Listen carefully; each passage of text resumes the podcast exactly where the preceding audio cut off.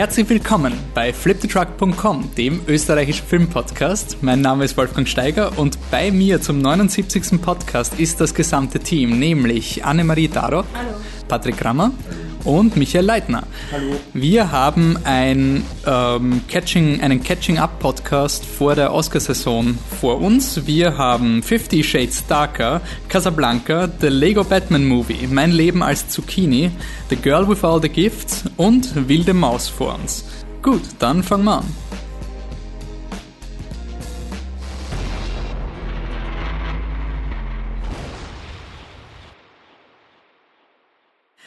So, wir starten den Podcast mit einem Quick and Dirty Segment, in dem wir die Filme nachholen, die wir zwar behandelt haben mit Reviews, aber jetzt quasi schon ein bisschen zu lang sind oder die uns schlichtweg wurscht sind. Patrick, Split. Ja, M. Night Shyamalans neuestes Meisterwerk. Zur Erklärung, wir sind gerade ein bisschen frustriert, weil der Michi gerade eigentlich waren Schon wir gerade bei Stunde Fifty Shades of Grey. war. Und es war eine der besten Kritiken von Michi bisher. Und dann sind wir draufgekommen, dass der, der Record-Button nicht gelaufen ist. Aber jetzt läuft er, oder? Er leuchtet zumindest. Ja, schaut so aus. Der Rest bewegt sich auch. Ja, der läuft eine Uhr. Ihr hört's uns. Ja, passt, läuft. Also, Michi, ja, Kramer, Patrick. M. Night Shyamalans neuester Film. Äh, Ich mach's wieder so kurz und knackig wie vorher. Ein Typ hat 23 Persönlichkeiten, fünf davor kommen auch im Film vor. James McAvoy spielt die Charaktere wirklich super und ist eigentlich der Hauptgrund, warum man dafür ins Kino gehen sollte. Der Rest vom Film ist 90 Minuten lang unterhaltsam und für den Rest also und nach dem Kino denkt man sich, was habe ich das eigentlich gesehen? Und fängt man an drüber nachzudenken, kommt drauf, dass da schon ziemlich vieler Schaß dabei war. Wie ist der Twist? Der, der Twist ist das Beste, was es gibt fürs ganze Internet und in Wirklichkeit sitzt man da und denkt sich nur, aber who gives a fuck? Also für dieses Kinoerlebnis ist es ein empfehlenswert im Nachhinein höchstwahrscheinlich weniger, aber ich habe ihn noch kein zweites Mal gesehen. Also Okay, also ein, dein Rating ein ist Rating ein ist Rating. Wir werden das, das wird uns heute noch verfolgen. Michi, ein anderer Film, wo man sich fragen kann, who gives a fuck? Monster Trucks? Ja, und die Antwort darauf ist Nobody gives a fuck und das zu Recht. Im Monster Trucks findet ein Junge ein Monster, das gerade in sein Auto, lenkt an das Auto und dann erleben sie Abenteuer gegen ganz, ganz böse Leute. Früher wäre das auf RTL gelaufen. Also zwei bitte. RTL 2, pardon. Ja, komm. Wahrscheinlich heute auch noch, aber damals wie heute gefällt halt niemanden. Ähm, ja, ein Film, wo man sich fragt, eh, ist wirklich die Frage, who gives a fuck niemand und das zu Recht. Also er ist auch nicht so schlecht, dass man ihn schauen muss. Mir wäre jetzt aber auch nichts, ich habe nochmal drüber nachgedacht, wir- wir haben ja vielleicht schon darüber geredet, mir wäre jetzt auch nichts eingefallen, was ich loben kann. Nö, nö, nee, lauwarm. Okay. Passt. Ein anderer Film, auf den ich ziemlich gehypt bin, ist John Wick 2. Da haben wir leider die Pressevorführung ähm, verpasst. Wir haben aber unser Action-Versuchskaninchen Max in die Pressevorführung geschickt, damit er uns einen Eindruck geben kann. Ähm, und der hat meinen Hype ein bisschen gebremst, weil die Action dürfte weiterhin gut sein. Die Story dürfte ein bisschen auseinanderfallen und quasi dieser Gag mit Keanu Reeves ist der unbesiegbare Killer dürfte beim zweiten Mal nicht so cool sein wie beim ersten Mal. Action lässt sich aber noch immer sehen. Das bremst natürlich meinen Hype ein bisschen, weil am Donnerstag, also in drei Tagen, werde ich den Film schauen und ich freue mich irgendwie schon drauf. Aber schauen wir mal, die Kritik von Max gibt's dann auf Facebook äh, und unsere coolen Notizen, die da hin und wieder erscheinen oder sowas. Und sein Rating? Sein Rating ist wichtig. Rating, Rating, es Rating, geht vielleicht Rating. heute um Ratings. Ähm, ich, äh, empfehlenswert Ja. ist es. Ähm, dann äh, vielleicht auch ein empfehlenswert ist Personal Shopper. Vielleicht auch nicht. Ein Film von Olivier Assayas. Und ich möchte der Anne die Möglichkeit geben, ich habe einmal Clouds of Sis Maria, da war die Anne noch nicht im Podcast-Team, hab ich fürchterlich zerrissen, ich stehe dazu, aber Anne, wie findest du den Film? Sehr gut. Ja, möchte man nur, das hast du jetzt sehr nüchtern gesagt, aber... Hast du sie gerade gemansplained? Habe ich das? Was? Na, wollte nur wissen. Was hat er gemacht? Was hat er gesagt? Gemeins, Ich hab was, nicht so belehrend so. Dann tut's mir leid. Ähm, jedenfalls ähm, ein Film, mit dem ich wenig anfangen konnte. Jetzt mit, mit Olivier Assayas neuesten Film äh, Personal Shopper kann ich auch nicht so viel anfangen. Äh, Kristen Stewart hat ihren Bruder verloren, aber der ist ein Geist und redet eh mit ihr und dann ist es irgendwie so ein relativ schlechter Horrorfilm, wo du denkst, alles was da drin ist, ist in anderen Horrorfilmen auch da und da ist der Horrorfilm halt besser und dann ist nur noch eine halbherzige Charakterstudie und will von allem ein bisschen was und nichts davon macht er gut. Ich mag ihn wirklich nicht, aber nochmal, ich habe es äh, der Anne schon uroft gesagt, sollte den Film unbedingt schauen, weil der wird vielen Leuten viel besser gefallen als mir, habe ich auch schon gehört. Ähm, aber für mich ist es ganz klein lauwarm und da geht's auch nicht nach oben, nur woanders hin. ja, das Problem ist, wir haben ja schon gesagt, wir hätten eigentlich einen perfekten ersten Teil aufgenommen. Jetzt müssen wir die gleiche Scheiße wieder aufwärmen. Das heißt, uns geht's irgendwie so wie bei Fifty Shades Darker, dem zweiten Teil. Das, das war, war es mal ein Skandal, der erste Film? War das Ja, ein, ja. war, war eins? Auch noch? Das war, Der Film doch nie. Oh ja, weil jetzt- das- Aber wir haben einen Special Podcast so. gemacht. Wir haben einen Special Podcast Jetzt gemacht. weil, das war, dieses Rated, da, sieht- das sieht man alles. Und Ah ja, im Buch stimmt. liest man es, aber sieht man es auch, wie ihr den Hintern versohlt. aber es ist, es ist wirklich, es war Fifty Shades of Grey Ich war, weiß es nicht, ich ähm, nicht gesehen. Fifty Shades of Grey war vor zwei Jahren, das war quasi am Ende unserer ersten Staffel, könnte man sagen, oder? War das? Da haben wir wirklich einen eigenen Podcast gemacht. Jetzt machen wir ein, ein Segment mal wo dazwischen, weil es niemanden mehr interessiert. Ist ein besonderes Segment. Ja, Fifty Shades Darker oder auf Deutsch Fifty Shades of Grey, gefährliche Liebe. Ja, aber jetzt hast du es nicht in den Ball aufgenommen. Es ist ein Segment. Es ist ein Vorteil. Ah, scheiße. Ja, unser, unser allseits bekanntes Vorurteilssegment, das jeder kennt und immer wieder vorkommt, ist nämlich quasi, man sieht den Film, man schaut die Poster an, denkt sich, nope, brauche ich nicht. Und hin und wieder wird man eines Besseren gelehrt, belehrt. Sie, Siehe, was war denn da für Dinge? Der Obama-Film war da, glaube ich, eigentlich der... wird man eines Besseren belehrt. Hin und wieder sieht man 50 Shades Darker. Oder die Hölle. Also, Also, Fifty Shades Darker. bestätigt sich das Vorteil? Ja, absolut.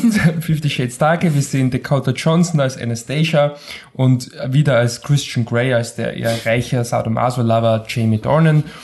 Und wer sich erinnern kann an den ersten Teil, ich muss ein bisschen spoilern, der Film endet mitten in einem Beziehungsstreit. Er hat im Endeffekt kein Ende, aber endet mitten in einem Beziehungsstreit. Uh, schlimm. Und der zweite Film beginnt mit diesem Beziehungsstreit. Das dauert dann ungefähr fünf Minuten, dann ist es ist, es, ist er gelegt und dann verstehen sie sich eigentlich. So, und das ist dann eigentlich relativ fad, weil es gibt keine Probleme in der Beziehung. Also es gibt immer so voll die Childhood-Issues. Ja, Christian Grey wurde voll geschlagen als Kind, hat überall noch die Narben, urschlimm, aber hey, die Anastasia versteht das schon. Christian Grey war vielleicht auch ein bisschen asozial, weil als er die Anastasia kennengelernt hat, hat es vielleicht ein bisschen ausspionieren lassen, aber hey, das passt schon, sie versteht das. Anastasia streitet sich mit Christian, aber ja, ah, nicht mit Christian Brown, streitet sich mit einer Ex-Freundin von Christian. Ja, aber ist nicht so schlimm, der Christian hält eh zu ihr. Also es gibt keine Probleme, nichts, alles ist super. Und du stehst eigentlich da, stehst da und denkst da, okay, eins, zwei, drei, drei Filme. Und es gibt nach 1,05 Filmen keine Probleme mehr. Außerdem ist das Ganze ja, also theoretisch ist der Bogen ja aufgebaut auf dem ganzen Sadomaso-Geschichtel.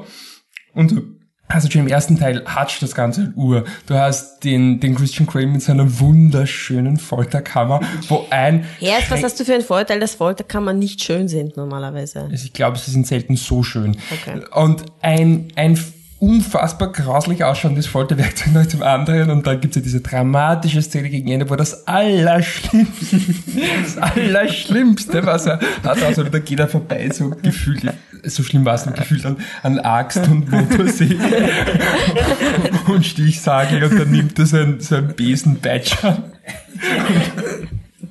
Das ist einfach so ein Blödsinn. Und klatscht halt den Popo aus. Das ist ich klinge sadistisch, aber ähm, ich würde mal sagen, es ist nicht ganz so schlimm, wie die Charaktere tun. Ähm, Bei mich ist das ein Dienstag. ähm, okay, und ja, gut, und im, im zweiten Teil ist es halt so, ja, sie möchte einfach von diesen ganzen schrecklichen Methoden nichts mehr wissen.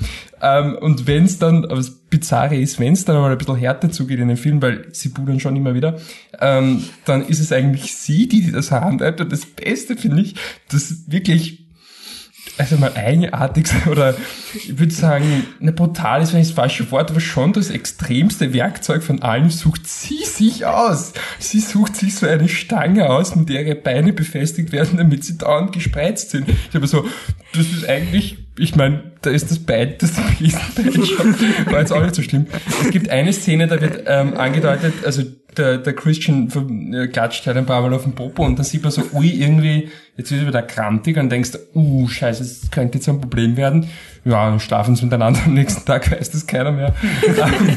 Es, ja, es ist, es ist herrlich. Aber es ist leider nicht so herrlich wie der erste Teil. Ähm, es ist schon eher ein Film, wo man nachher dann drüber nachdenkt, ist schon krass. Also, dass es das ins Kino geschafft hat und auch diesem Storytelling, man merkt halt die ganze Zeit an, das, was ich gesagt habe, es gibt keine Probleme mehr und dann muss halt irgendwo was herkommen.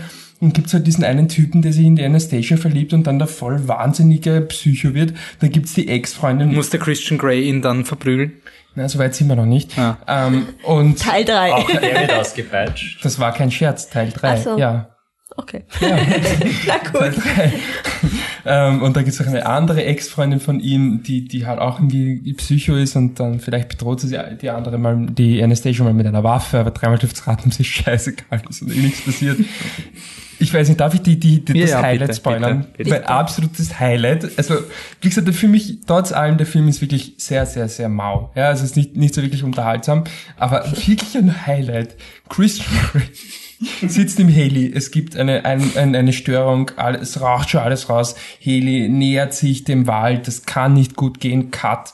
Und dann sind wir halt in der Station im Pub und langsam checkt sie, um, da könnte was passiert sein, wo ist der Christian, wo ist der Christian? Dann sitzen sie voll dramatisch zusammen, die Anastasia mit der Familie vom Christian. Und nein, wo ist er noch? Wo ist er noch? Hoffentlich ist ihm nichts passiert. Dann kommt er die Tür rein, es ist ihm nichts passiert. Und der Film geht einfach Als wäre nie was gewesen. Ich so, warum? Warum? Wieso? Hau nicht am Tisch. Entschuldigung.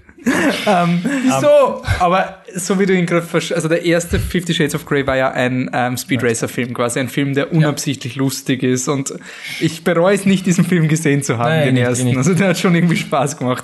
Ähm, Ja, das wollte ich eben vorher, weil ich jetzt ja bei der Review doch mal nie Spaß habe, aber das wollte ich schon nochmal betonen. Also im Kino macht er eben wirklich nicht besonders viel Spaß. Das, ich finde, das Element vom ersten hat er einfach nicht dieses werkzeugladende Element. Ich nenne das jetzt einfach so, wer den ersten Teil gesehen hat, weiß, was ich meine. Ähm, das hat er einfach nicht. Ich finde, in, in der zweite hat wirklich dieses Nachbetrachtungs, what the fuck, dieses ist da gerade wirklich ein Heli-Absturz gewesen, der vollkommen wie die Fische ist. Ich meine, was geht eigentlich mit euch? Aber im Kino ist es einfach nicht so funny. Und ich muss sagen, äh, ich habe ähm, mit der Christina Schügerl kurz geredet, die beim ersten äh, Film, also da haben wir einen Special-Podcast gemacht und da war sie unsere Fifty Shades of Grey Expertin und der Helikopterabsturz wird zumindest im Buch schon er- erklärt und auch im Film ja, man kann sich irgendwie zusammenreihen, aber es wird auf keinen Fall etabliert, dass er nicht einfach nur ein random Story-Element ist. Ja, äh, und jetzt, jetzt, jetzt gehen wir jetzt schon über ins Symposium. Äh, ist, nein, nein, nein, Nein, Symposium dauert noch, weil äh, es ist ein anderer mittelguter Liebesfilm gerade im Kino. Nein, So nein, ein- ich will noch ganz kurz Also- überleiten auf die Mitschrift von der Anne, während der Michi die ganze Zeit von Fifty Shades Darker redet, malt die Anne Hände und Hintern auf ihr Ding. Also. Erst, den Hintern habe ich schon vorher gezeichnet, möchte ich nur Okay, klarstellen. tut mir leid, aber Aber ich muss noch erwähnen, dass es ein Lava ist, sonst Es ist der ganze Podcast. Lava. Ah, Ja, okay, also Rating, das Rating. Es tut mir sehr leid. Ja, Entschuldigung, ich möchte Rosinen. Es Okay. tut mir leid, das ist kein, kein Fußball, das ist kein Und Fußball. auch kein Speed Racer, was eigentlich noch mehr wehtut. Nein, ist mir einfach so wurscht. Ähm, also auch eine mittelgute Liebesgeschichte, die gerade im Kino ist, ist Casablanca. Ja, aber ich, ich bin mir nicht sicher, ob man darüber reden soll. Ich meine, der, der Film ist 4 zu 3, hat nicht mal Farbe. Und äh, 1942, ich weiß nicht, Don't get wir, me started. ich weiß nicht, warum wir drüber anfangen sollen. Das Gartenpark-Kino, ich glaube, denen sind die Filme ausgegangen, jetzt haben sie was aus dem Keller geholt. Und geht sich halt aus, dass das 75. Jubiläum von Casablanca ist. Der Christian Kern ist, ist unten in Casablanca, das ist in Marokko, also wenn ihr wisst, Christian Kern schaut aus wie Humphrey Bogart, da, Ah, den Witz. Ah ja, ja. Wolfi schaut mich sehr. Ja, ich, Aber ich, ich hab den Witz erst seit letzter Woche. Ich habe Casablanca noch nicht gesehen. Ich deutschen Zuhörer wissen nicht, wer Christian Kern ist. Also müssen wir ein bisschen vorsichtig sein. Also deutsche Zuhörer googelt das Austria Second Video, das gerade jedes Land postet, da hast kommt der gleiche Witz. gehört? Ja, ja, ich habe das vorhin noch erkannt. Aber Das- wir das sind auf jeden Fall bei diesem Witz Mittel, egal, auf diesem egal. Mittel-Okay-Film. Ähm, Casablanca, eine der größten Liebesgeschichten, vielleicht nicht der größten Liebesgeschichten, aber auf jeden Fall einer der besten Filme auf allen Top-Listen ist er zu finden. Er ist wirklich super. Wenn man ihn das erste Mal sieht, denkt man sich super abgehakt. Jetzt habe ich den endlich auch mal gesehen, war ich ganz lieb.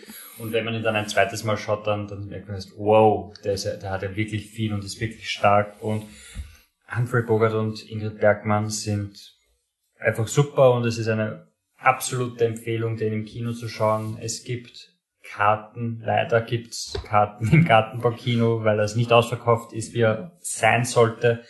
Also habt ihr die Chance, euch den reinzuziehen auf der großen Leinwand mit super Soundtrack.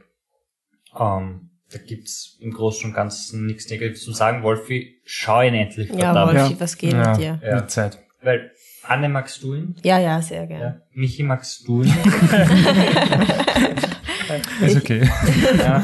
Weil ich mag ihn auch. Schwaches empfehlenswert. Ich oder? weiß, es nicht. ich weiß nicht, ob ich habe ihn schon länger nicht mehr gesehen. Ich glaube, also so die, die Zuseher ein bisschen zu behellen, das war schon so einer der Filme meiner Jugend interessanterweise. Also den habe ich So alt ist er. Sie, ja, so alt bin ich. Ähm, das habe ich sicherlich fünf, sechs Mal gesehen und ich finde halt immer noch, dass, dass man eigentlich, also was mich immer noch für mich die allergrößte Stärke des Films sind die, die Dialoge. Er hat sehr, sehr viele Stärken. Also mir für mich das Faszinierendste.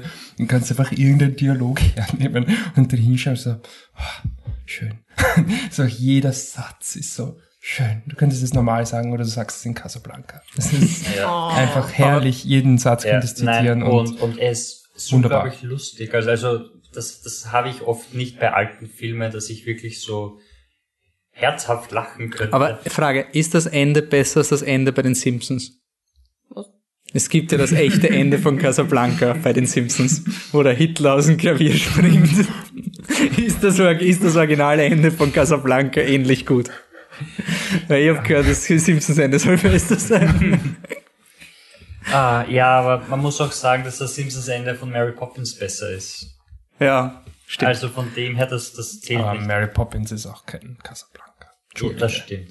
Das stimmt, ja. Aber nein. Casablanca- Allen Respekt für, für Mary Poppins. ich habe Casablanca nicht gesehen, aber Mary Poppins ist ein exzellent. ja, dann Wirklich, der Film ist exzellent. Bei mir ja. wirklich. Ja. Okay, das sehe ich nicht so. Dann tut's mir leid.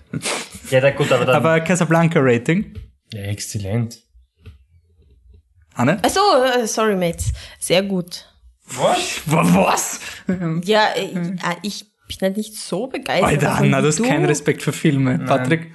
ich glaube, bei mir ist auch ein exzellent, obwohl ich, Ja, muss ich, muss ich ehrlich sagen, ich Ja. verstehe Man könnte sagen, es ist ein Vorteilsfilm, oder? Quasi. den, den berühmtesten Spruch des Films verstehe ich nicht ganz. Ich, ich verstehe ihn grammar- grammatikalisch nicht. Here is looking at you, kid. Ich Ja. verstehe den, ich verstehe nicht, das ist das deutsche äh, oder das österreichische Schau mir in die Augen, Kleines, was ja Sinn macht, weil Ja. wenn er mit dir anstoßt, sagt er Schau mir in die Augen, Kleines. Und auf Englisch sagt er Here is looking at you, kid. Und ich sitze jedes Mal da und denke mir, jetzt in Englisch nicht so gut aufpasst, aber ich verstehe nicht, was du mir sagen willst. Wollt ihr ein bisschen ganz kurzes Nerden hören? Ja, bitte, bitte, uns. Der, der Satz ist ja berühmt im Deutschen als Schau mir in die Augen, Kleines. Was aber hier ist Looking at You, Kids, äh, Kid, pardon, ja nicht ausdrückt. In der neueren Version sagen sie dann, also in der neueren Synchronisation sagt er tatsächlich, ich schau dir in die Augen, Kleines. Oh. Aber das ist nur so ein Fun Fact. Aber schau mir in die Augen, Kleines wird natürlich viel, viel, viel öfters zitiert und gilt so irgendwie als der Spruch von Casablanca, der aber im Original nicht vorkommt, also auch nicht, wenn es übersetzt. Genauso wenig übrigens der Satz ähm, Play it again, Sam. Kommt nicht vor. Ist es einer so dieser meist zitierten falschen, also Ja. meist falsch ja, ich zitierten, glaube, so wie ja. Luke, ich bin ein Vater? Play it again, play as time goes by, glaube ich, Ja. so jetzt irgendwie. Aber es ist, sagt, er sagt, sie sagt nicht wortwörtlich Play it again, Sam. Genau. Aber das ist jetzt nur noch Fun Facts. Genau, und, und Casablanca ist so gut, dass er sogar in Pink und Brain vorkommt. Also, nächster Fun Fact. Kids. Okay, die, die, Niveau. die Kids bleiben ganz ohr, weil es kommt ja ein Film für die Kids auch ins Kino, Lego Batman Movie, der erste von vielen Spin-off-Filmen im Lego-Universum. Warner Brothers, das Studio, das einfach immer Angst um seine Zukunft hat, hat letztes Jahr angekündigt, sie haben drei Säulen, die Superhelden, die Harry Potter Filme und die Lego Filme. Die Superheldenfilme sind zweimal nach hinten losgegangen. Der Harry Potter Film hat weniger Geld gemacht als alle Harry Potter Filme bisher. Und jetzt kommt der Lego Batman Spin-off-Film und man denkt sich, oh je, oh je, oh je, oh je, oh je. Und dann hat man auch noch in der Pressevorführung ein, ein Embargo für ein paar Tagen und denkt sich, oi, oi, oi, oi, oi. Ähm, worum geht's? Äh, Batman ist der größte Superheld aller Zeiten. Er ist einfach so super und gesprochen von Will Arnett, den kennt man aus Arrested Development und dieser einen Netflix-Serie, die keiner geschaut hat. Äh? Flaked. Flaked. Ja, genau. Ähm, und er hat noch einen, ja wurscht. Michael Sarah spielt den Robin. Michael Sarah ist der Typ von Juno und Arrested Development. Arrested Development. Oh Stimmt, yes. ja. Ja. Ähm, der Scott Pilgrim. Scott Pilgrim, genau. Der Joker wird gesprochen von Zach Galifian- Galifianakis. Das ist der lustige Dicke aus der, aus der Hangover, also im ersten Hangover. Und äh, Ralph Fiennes spricht Alfred Pennyworth. Und ähm, ja, Mariah Carey spricht anscheinend die Bürgermeisterin, whatever.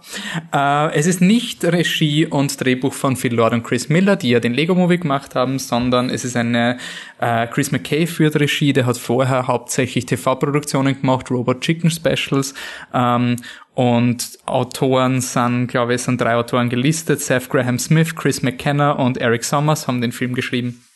Äh, es geht darum, dass der Batman ist ultra super und der Joker will mal wieder Gotham City in die Luft jagen. Der Batman verhindert das wieder, aber dann kommt der schlimme Moment. Der Batman sagt zum Joker, er ist nicht sein Hauptbösewicht.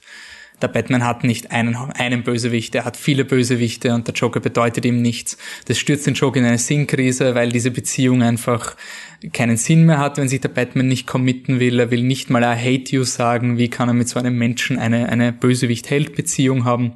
Und der Joker beschließt quasi, den ultimativen Coup zu machen, um sich von Batman loszusagen. Gleichzeitig muss sich der Batman um Robin kümmern, gespielt von Michael Cera. Und ja, das ist quasi die Handlung. Und ich muss sagen, mir hat der Film eigentlich sehr gefallen. Also ich habe die ersten 15 Minuten durchgehend gelacht. Die, die sind in meinen Augen wirklich das Highlight. Das fühlt sich auch so an wie so eine Robot Chicken Folge. Äh, es ist sehr ironisch, sehr witzig und es ist eben für mich das nächste an einem Spoof-Movie. Gibt es überhaupt noch? Spoof? Weil das ist schon ein Genre, was ein bisschen ausstirbt, oder? Also es- Ähm, es gibt eins von Fifty Shades of Grey. Ja, okay, aber diese, es gibt quasi die Wayans, die Ja. quasi diese Scary Movies und sowas gemacht haben, das sind ja Ah, schon, das so ist ja schon die, die, die, die Kloake der Spoof-Movies. Ja. Die guten Spoof-Movies sind ja sowas wie ähm, Das Leben des Brian eigentlich, könnte man ja auch als Spoof-Movie bezeichnen, Spaceballs und ähm, Airplane, also die unglaubliche Reise in einem verrückten Flugzeug. Das sind einfach wirklich Filme, die ein Genre nehmen und das persiflieren. Ich glaube, die Spoof-Movies sind eben abgelöst worden durch diese äh, ironischen Filme, also die quasi die Dreamworks-Filme, die quasi sich selber schon währenddessen verarschen, aber jetzt nicht dezidiert eine Parodie sind.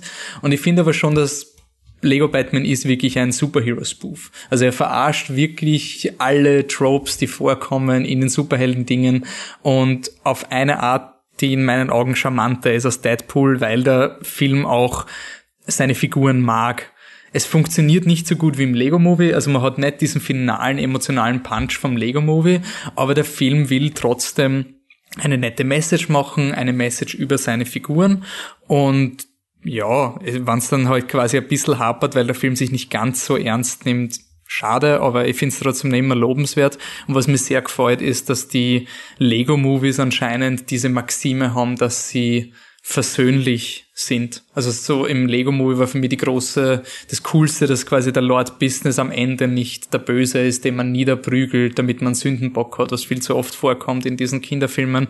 Und das ist in diesem Film auch so. Also der Böse im Film ist eigentlich Batman. Das ist der, Batmans Zustand und seine Arroganz führen quasi zu allen Konflikten und der Konflikt wird durch Batmans Aktionen wieder gelöst. Aber die Welt an sich ist jetzt nicht, du hast nicht einen Sündenbock, auf den du dich rauf und er ist dann am Ende halt einfach so, ah, happy und alle umarmen sich und ich finde das schon süß. Deswegen war er bei mir ein recht starkes Empfehlenswert.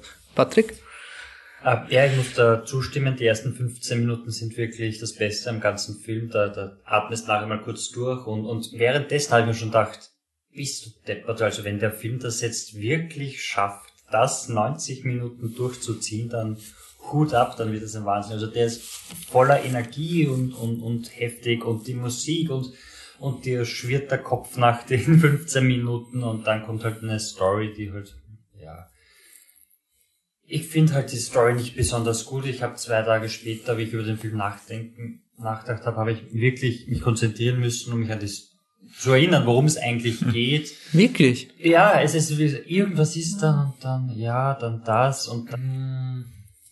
Aber ich finde zum Beispiel, dass die Story wirklich super aus Batman Tribute funktioniert. Also es ist wirklich ein, eine super quasi Home Run von Batman, wo alles zelebriert ist und quasi wirklich ein Love Letter an die 75 Jahre Batman. Also er ist Das stimmt, in meinen ist Augen ein wirklich das- das super find ich- das Tributfilm. find- Ja, das ist auch, und ich finde auch, dass er, dass er was Interessantes über den Charakter auch irgendwie so halbwegs ernst zu nehmen erzählt, was man sagen könnte, das ist eine echte Batman-Geschichte, wenn man das jetzt so unter Anführungszeichen sagen will. Also die, die Einsamkeit, die er dann, wo er irgendwie versucht, absichtlich oder unabsichtlich irgendwie diese Bat-Familie zu gründen, mehr oder weniger, ähm, kommt in den Filmen eigentlich nicht vor, weil da ist er einsam und Mhm. brooding und singt das Lied aus Lego Movie.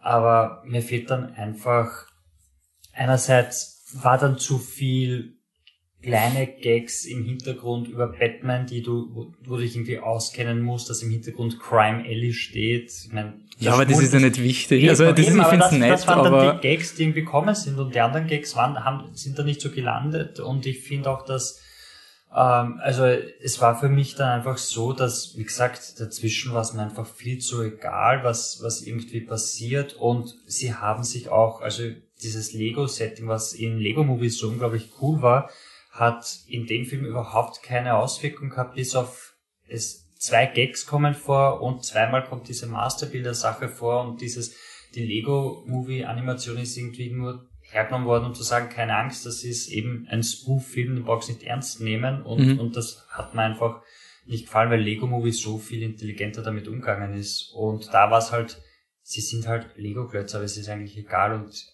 es ist halt ein Gag, wenn er sich dann andere Kostüme anzieht, weil er ein Lego-Kostüm ist. Ich, ich finde aber schon, was dem, was das Lego-Setting einfach hilft, ist quasi wirklich dieses Verspielte einzufangen. Also wirklich diese, diese Unschuldigkeit und ich glaube, deswegen funktioniert auch die Lösung vom Konflikt, weil du ein viel netteres Setting quasi hast, weil es, also ich habe immer wieder gelacht über die Soundeffekte von die Pistolen schießen und du hörst piu piu piu piu, also dass wirklich jemand sagt piu piu und sowas. Das finde ich einfach ziemlich lustig. Also das habe ich eigentlich wirklich Ja, das, angenehm. das, das waren so, so, so Gags und, und ich habe ja auch im Kino habe ich auch gelacht und es war auch lustig, aber, aber im Großen und Ganzen habe ich den dann nicht so, vielleicht, und ich bin auch ohne Erwartungen reingegangen, sollte man auch sagen, also ich habe Mhm. nicht, ich habe mir nicht erwartet, dass ich da einen Film sehe, der die Qualität von Lego Movie hat, weil das passiert halt nicht Ja. oft, dass ein Film so intelligent äh, fun- erarbeitet, aber es war dann am Ende halt doch. Und er ist wirklich unterhaltsam, den kann man sich ohne Probleme im Kino anschauen, wenn man will, aber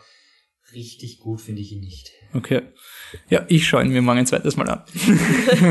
Na, aber also ist kein Film, wo, wo ist, ist kein Film, wo ich dann sagen würde, warum gibst du dafür Geld aus? Also das ist auf keinen Aber- Fall. Ist wenn du Aber dann ist doch positiver, oder? Dann ist es ja nicht so, weil da ist, er ist ja kein Secret Life of Pets oder irgendwie so ein. Ich finde, dafür hat er zu viel schöne Dinge, dass man wirklich sagt, ha, er hat eigentlich schon genug positive Dinge, dass er, obwohl er nicht ganz so flüssig Ich habe mich die funktioniert. ganze Zeit gefragt, ob haben die Kinder Spaß, wenn sie sich den Film anschauen? Wird sich ein Kind sowas nochmal anschauen wollen? Weil ich würde es mir jetzt nicht unbedingt nochmal anschauen wollen und ich glaube, so wie die Story schon. ist.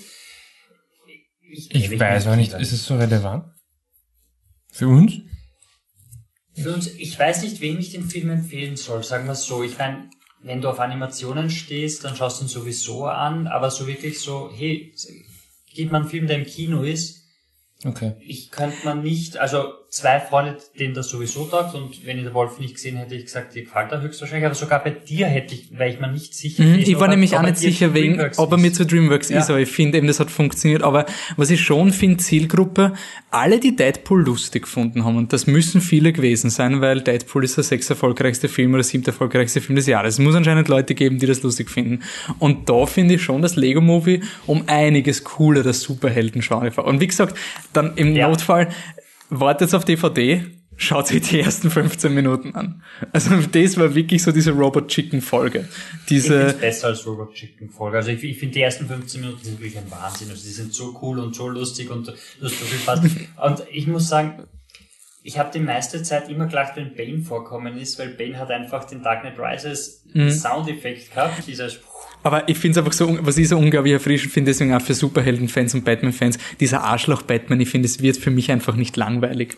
Also einfach diese Idee von diesem, diesem viel zu wütenden kleinen Kind, was in der Ecke sitzt, das so dark ist und einfach nie traut, Emotionen stimmt. sich zuzutrauen. Aber er hat viel oft, viel zu oft, finde ich, hat er sich auf dieses, auf diese Fremdschiene bezogen, wo du, wo du ihm zuschaust, wie er Scheiße baut und du weißt, dass es Scheiße ist, aber die Szene geht weiter und er baut immer mehr Scheiße und du, du hoffst, dass es einfach vorbei ist, weil, weil, weil du genierst dich einfach für ihn. Und das ist eine Art von Humor, die ich per se nicht besonders gut finde, oder die ich nicht lustig finde, weil es, ähm, und deshalb war es dann bei dem Film auch nicht so lustig für mich. Aber das finde ich halt cool, dass der Film halt wirklich trotzdem den zentralen Konflikt auf Batman wirft. Also, dass er wirklich sagt, der Hauptdarsteller hat die Fehler und nicht die Welt. Und das habe ich eigentlich schon recht mutig gefunden für einen Film, wo normalerweise der Hauptdarsteller immer recht bla ist. Aber okay, Rating.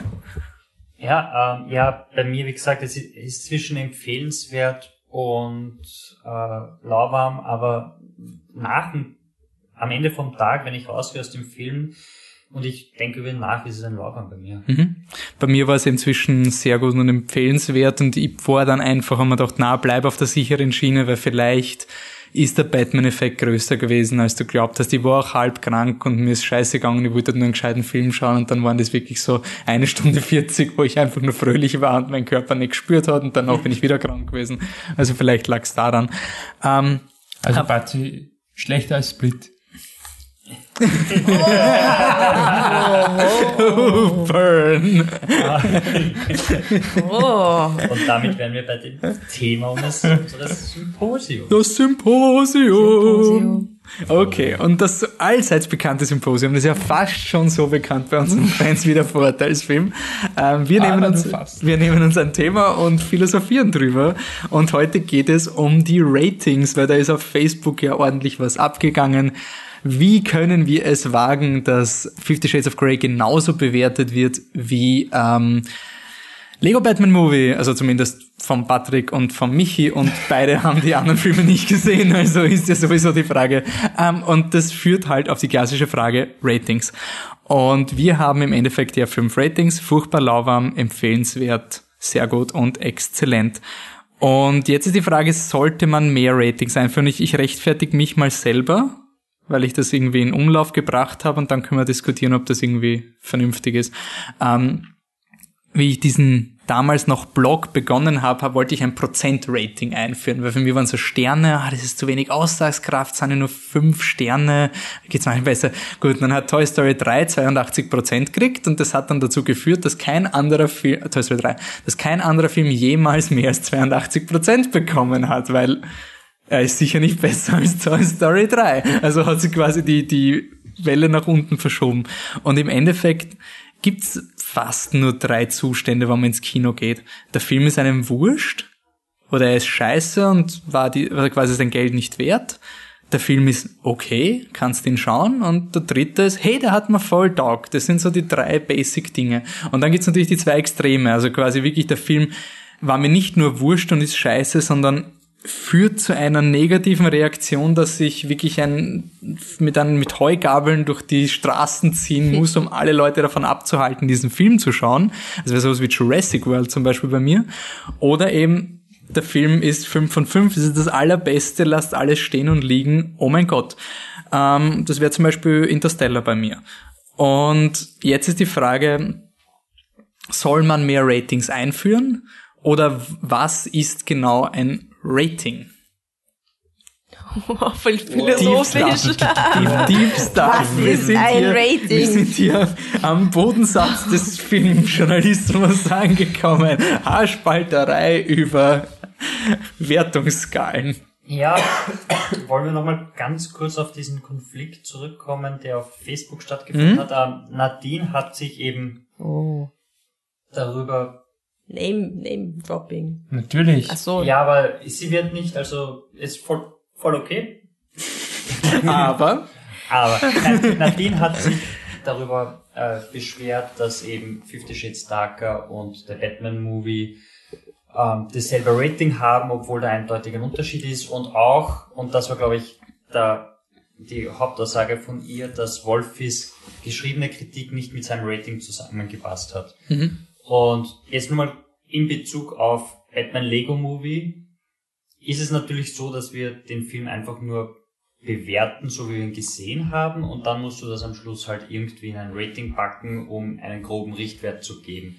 Ähm, Nadine hat hat's halt aufgeregt, weil sie sieht Animationsfilme benachteiligt und wollte quasi einen Animationsbonus haben, wo wir sagen, wir geben keinen Bonus dafür, weil das ein Film animiert ist, weil wir bewerten den Film als das, was er ist, egal ob animiert oder von Schauspielern dargestellt. Ähm, gut, warum ich zu meinem Rating gekommen bin, habe ich schon gesagt. Du hast auch erklärt, warum du zu deinem gekommen bist. Und jetzt ist die Frage, was ist eine sinnvolle Alternative zu so einem Rating? Wo- Was ich auch halt, was für mich auch wichtig ist, ist, ich mein, zum Beispiel ein anderes Laubarm, das ich vergeben habe, wäre Toni Erdmann. Theoretisch könnte ich sagen, ja, der Film hat eh was und die Szene ist eh gut und das und so weiter. Aber ich persönlich habe einfach nicht eine emotionale Reaktion gezeigt. Und dann ist in meinen Augen auch unehrlich zu sagen, ich empfehle diesen Film, wenn er mich nicht bewegt hat. Das kann schon sein, dass er quasi auch das weiße Band ist bei mir, ein volles Laubarm.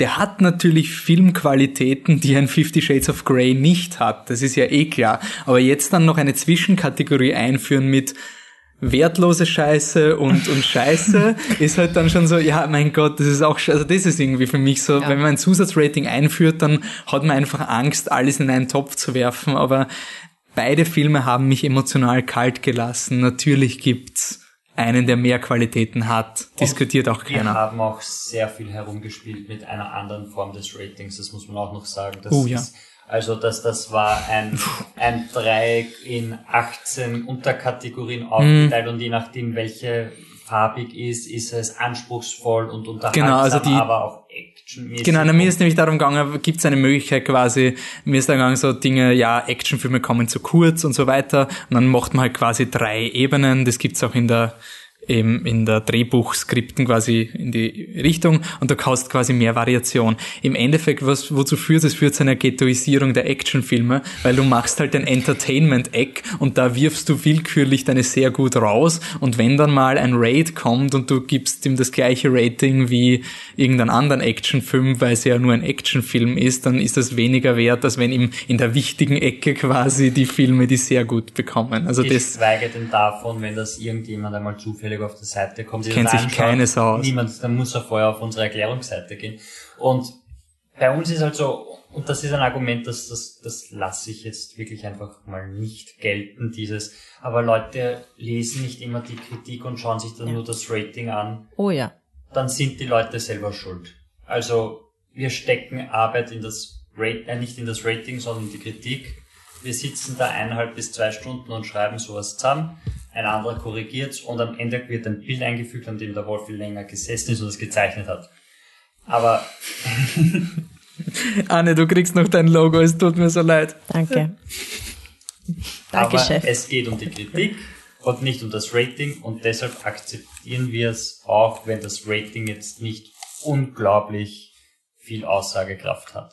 Du hast einen groben Richtwert, du weißt, wenn du den Wolfi kennst oder wenn du weißt, welche Art von Film der Wolfi mag, da gibt's zigtausend Kritiken auf unserer Seite, wo du dir anschauen kannst, das ist die Art von Humor, die ihm gefallen, ich kann mich damit identifizieren oder nicht. Dann weißt du, so ein empfehlenswert, gut, das, dem kann ich schon vertrauen, wenn du wirklich nicht die Kritik liest. Und wenn das nicht so ist, dann liest halt die scheiß Kritik. Ich meine, dafür ist sie da. Ich finde, beim Rating steht halt auch immer ein Fazitsatz dabei. Wir schreiben ja auch immer einen Fazitsatz dazu. Das heißt, wenn ich mir denke, aha, ich habe eigentlich gedacht, Lego Batman Movie wird, wird mir taugen und dann steht da halt ein Rating, was ich mir nicht erwartet habe, dann gibt's da noch ein Satzal, was vielleicht das trotzdem noch konkretisiert. Also wir helfen ja den Leuten schon auf die Sprünge. Wir, wir geben ja nicht nur das Rating, sondern wir fassen unsere Gedanken ja nochmal extra zusammen. Also auch wenn man den Artikel nicht gelesen hat, kann man mit dem Satz vielleicht trotzdem in Kombination mit dem Rating doch Schlüsse ziehen, warum, wie es dazu gekommen ist. Also ich finde, so untransparent sind wir da nicht. Ich möchte nur auf einen ist mir damit abgeschlossen oder wir auf einen bestimmten Punkt eingehen? Ja. Es war nämlich die, die, die Kritik auch, und das hat mich ein bisschen getroffen, weil ich zuerst dachte, es stimmt vielleicht auch, dass halt alle Filme oder alles nicht übertrieben, aber alles kriegt halt so zwei, also lauwarm oder halt empfehlenswert, so alles halt so in der Mitte. So ein bisschen getroffen. Ich habe nämlich, ähm, ich, ich weiß nicht, wer das weiß, aber ich, ich spiele viele Brettspiele in meiner Freizeit. Ich habe ein, ein Abonnement auf ein Brettspielemagazin und da regt mich das fürchterlich auf, die schreiben bei Spiele super, super, super. Und hinten dann am Ende des Heftes sind die Noten, ja, zwei minus, drei plus, drei, drei, drei minus, ja, das war so schlecht, vier plus, zwei minus. Und da, da denkst du so, ja, da kommt einfach keine Euphorie rüber. Jetzt habe ich mir bei unserer Homepage angeschaut, habe die, die neuesten zehn Artikel mal durchgesehen und es gab halt äh, vier Filme, also nicht die zehn neuesten Artikel, sondern die äh, zehn neuesten Kritiken. Es gab vier Filme, äh, die von allen, die ihren Rating abgegeben haben, entweder lauwarm oder empfehlenswert bekommen und sechs Filme, die entweder ein sehr gut oder ein furchtbar äh, bekommen haben. Und deswegen, also ich weiß nicht, wie es ihr seht, aber ich finde, das ist dann auch okay. Erstmal muss man immer schauen, was kommt für Filme raus. Ich kann nicht dem Film nur ein höheres Rating geben, nur weil schon lange kein sehr gut mehr da war. Aber ich ja. finde die Kritik nicht angebracht. Also ein bisschen getroffen. Ich finde es nicht gerecht, weil es stimmt halt nicht, dass jeder Film von uns so einen Lauben mit dem Fernsehwert kriegt. Weil ich finde, das ist schon eine Gefahr, die man läuft, dass man irgendwann einmal sagt, ja, es ist halt alles so, hm, ich habe schon Besseres gesehen, schon Schlechtes gesehen. Hm, hm, hm, hm. Da habe ich mir gedacht, hm, vielleicht ist das wirklich so, aber ich habe nochmal nachgesehen und das stimmt einfach um, nicht. Man muss halt auch sagen, es gibt ja einen Grund, warum es sich der, der Durchschnitt nennt. Ja, und sicher. was ich zum Beispiel auch finde, gerade wenn man so bei Fifty Shades of Grey oder sowas, ich finde eben bei uns ist auch das furchtbar auch ein bisschen so eine Krönung. Also das muss ja wirklich ein Film sein, der, der, der einen richtig ja. trifft oder so. Und bei Fifty Shades of Grey, da ist halt, natürlich will da jetzt jeder, weil das Internet so, ja, jetzt wissen wir, Fifty Shades of Grey, das ist gut, den kann man zerreißen. Ich habe hier ein paar so österreichischen Blogs, habe ich also gesehen, wie sie stacheln, so, oh, die, die Opening Weekend Zahlen sind dann, Fifty Shades of Grey hat so viel eingespielt, so eine Schande, ist ein bisschen sein, das ist jetzt nicht das filmische Problem unserer Gesellschaft. Das weiß eh jeder, dass scheiße ist. Und das finde ich ungefähr Fifty Shades of Grey niederzutreten, ist ungefähr so wie die, wie die goldenen Himbeeren. Das sind so, mhm. so richtig wertfreie, wertfreies Bashing irgendwie. Das ist wie das neue, neue Twilight. Aber ja. ich frage mich, aber gut, das kommen wir jetzt zu weit, aber ich irgendwie ein bisschen das Gefühl, dass passiert dann immer mit Filmen, die Zielgruppe Frauen haben. Das finde ich ein bisschen schade. Aber ist eine eigene Diskussion. Ich wollte noch irgendwas Deepes zu den Ratings sagen, ist mir aber leider gekommen, also war es anscheinend nicht so deep. Patrick, fällt dir noch was ein? Ah. Nein, mir okay, danke. äh, warte, scheiße, ich hab's verloren. Nein, nein, nein, komm zurück, komm zurück. Nein, es war nicht so deep, es war, es war, es war verständlich und gut. Ähm, ja, genau, eben zu dem Durchschnitt quasi es ist trotzdem eine Meinungsgeschichte und ich finde es sehr gut auf unserer Seite, dass wir keine Boni vergeben Filmen. Also, mhm. dass wir nicht sagen, äh, österreichischer Film wird besser bewertet, weil endlich österreichischer Film oder andere solche Boni. Das finde ich ja mal gut. Und ähm, das möchte ich hochhalten. Vor, vor allem müssen wir noch dazu sagen, dass wir ja eh große Fans von Animationsfilmen sind. Ja, genau, das ist auch sein Ding, ja. Einer der wenigen Exzellen. So. Genau. Und äh, also auch, auch Spoiler für die Zukunft, da ja. kommt auch was ganz Großes demnächst raus. Also ja. Also Zootopia ja, liebt ihr. Ja, stimmt, ja, ist doch völlig egal. Das ist ja, ähm, haltlos. Was ich, genau, jetzt weiß ich wieder. Was ich schon irgendwie, was man vielleicht halt argumentieren kann, ist quasi diese, diese Punkte, dass die dämlich sind, wenn da quasi, wir vergeben fast nie ein Exzellent und dann ist sehr gut quasi schon das höchste der Gefühle bei uns, außer halt jemand ist wirklich ja. da. Dann kann natürlich ein 3 von 5 schlecht ausschauen. Wir können die Zahlen gerne weglöschen. Es war eigentlich nur eine Hilfe, aber ich glaube, es, es schadet irgendwie mehr.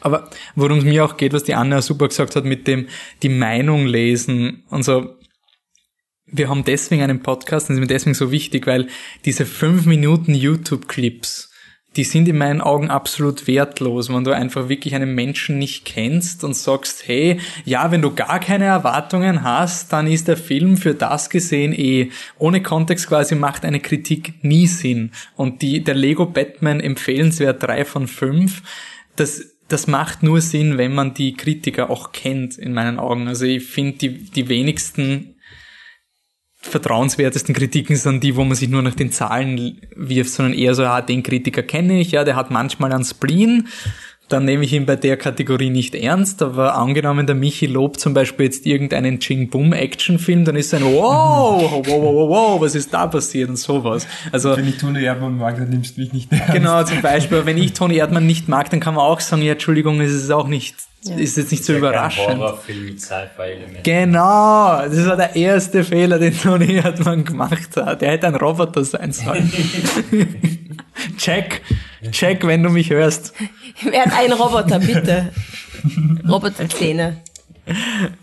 Okay, noch ein abschließendes Ding oder gehen wir weiter? Gehen wir weiter. Gehen wir weiter. Gehen wir weiter. Ein Animationsfilm, der gerade im Kino ist, der nicht den Animationsfilmbonus bekommt, ist Mein Leben als Zucchini. Anne? Bitteschön. Jetzt kommt die Bomben. Nämlich die Ratingbombe. Fahr mal von vorne Ach an. so, dachte ich. Rede mal Französisch. Ah, okay. Ma vie de courgette. Auf Französisch, der Film. Was, was war das für Ich wollte Super. nur deppert sein. Wunderschön, Wolfi, wunderschön. Also von Claude Barras, ähm, Regisseur und Drehbuch von Céline Sciamma, die, ähm, ja, Michis großes Sweetheart ist. Nicht nur meins. Ja, schon, schon, aber du, du redest Tomboy, mein... Girlhood. Ja, okay, sie ist mein Riesen-Sweetheart. Tomboy. Girlhood. Stimmt. Er hat nur zwei Filme gemacht. Soll das überhaupt keine Ko, Ko Ona diese da, das Drehbuch Ja, geschrieben. Ist ja da, stimmt, das auch, ja. Großartig. Biennale Film war das, also könnt ihr nachhören. Also, Ist Mein- es der Wrestling-Film? ja, Der, der, der Michi, Michi Wa- liebt Was machen Sie, nachdem Sie Restaurant? Sie rauchen eine Zigarette. Ich habe chiki. aufpasst. So, also Zucchini. Es ist ein Animationsfilm und es geht um, warte, wie heißt der richtig auf Deutsch? Mein Leben als Zucchini, oder? Ja. Richtig, ja, jetzt habe ich es richtig raus. Ähm, es geht um einen Jungen, der in ein in ein Heim kommt. Es ist so eine Art Waisenhaus, Sozialheim für Kinder, die dann dauerhaft wirklich dort leben. Also es wird schon irgendwie von Adoption gesprochen, aber die Kinder, die dort, die du siehst im Film, die werden jetzt nicht adoptiert von irgendwelchen wildfremden Leuten oder so. Ähm, und ja, er kommt halt in das Heim, weil er hat, halt, weiß nicht, soll ich das spoilern? Nein, im Endeffekt ist es wurscht, er Es kommt ist auf jeden was Fall Komisches passiert. es ist was Komisches passiert und er kommt in das Heim und im Heim trifft er halt auf lauter Kinder, die ähm, selber aus Familien kommen, die einfach scheiße zu den Kindern waren. Drogensüchtige, ja, Pädophile, Kindesmissbrauch, Wie explizit wird das? Ja, Es wird nicht Es per wird se nicht gezeigt, per se gezeigt, aber es wird wird halt erwähnt und du beim- weißt halt beim genau. Zucchini selbst wird es ganz am Anfang. Da ist Genau. ich, wie gesagt, es passiert was Komisches. Okay. Ich will es auch Ich meine, deswegen es ist halt nicht schon ein. Kinderfilm, also mal es wird jetzt nicht, Ja.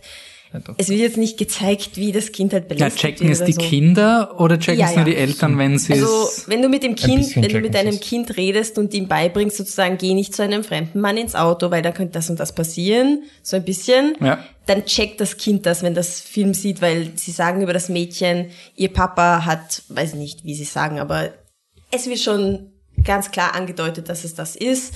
Oder ähm, beim anderen Mädel ist die Mutter abgeschoben worden, weil die aus Afrika ist und solche Dinge. Also alle möglichen schönen Geschichten im Leben von kleinen Kindern. Also die sind so, was weiß ich, wie alt die sind, sechs Jahre, fünf Jahre. Ja, junges so. Volksschul- Alter. Volksschul, also ja, ziemlich arsch das Ganze. Ähm, und ja, eigentlich siehst du während dem Film, wie es ihnen halt so geht im Heim. Und ich finde es super, dass eine soziale, ähm, ja, soziale Institution wirklich super positiv dargestellt wird, wirklich auf, auf höchstem Level. Also, dass man die Kinder auch so ernst nimmt und sagt, ähm, schaut's, mit, mit Kindern kann so was Schlimmes passieren, aber es gibt wirklich Institutionen, die können da helfen und das sind die Erwachsenen auch nicht. Auch wenn sie nicht die Eltern der Kinder sind, sind sie wirklich irrsinnig freundlich und, und, und respektvoll den Kindern gegenüber. Und ja, eigentlich die Story im Film ist, Zucchini lernt im Heim ein Mädel kennen und sie verlieben sich, aber es ist jetzt so eine wirklich kindliche Liebe, also super süß. Und ähm, ja, und das Mädel soll dann vielleicht aus dem Heim geholt werden und das ist ein bisschen so ein Trouble, aber im Endeffekt so viel Story. Storyfilm. Es ist kein Storyfilm, es ist mehr ein Film, so Einblick in dieses Leben, Einblick in die Szenen, in den Alltag und es ist einfach, Gott, der Film ist, ist so schön und so traurig. Also wir haben so viel geweint mit mich hier. Es war echt schon, pff, Ich, Ich muss wirklich Wir sagen, haben uns verstecken müssen unter der Decke zum Weinen. Es war schlimm. Ich muss, Wirklich. also Oh. es, ähm, könnt mal schauen, die, die Facebook-Seite von Mein Leben als Zucchini, manchmal posten sie Dinge zum Beispiel, hey, wir haben eine Oscar-Nominierung und dann ähm, posten sie ein, was super ist übrigens, dann posten sie ein kurzes GIF vom, vom Film, äh, wo die Kinder so tanzen. Oh Gott.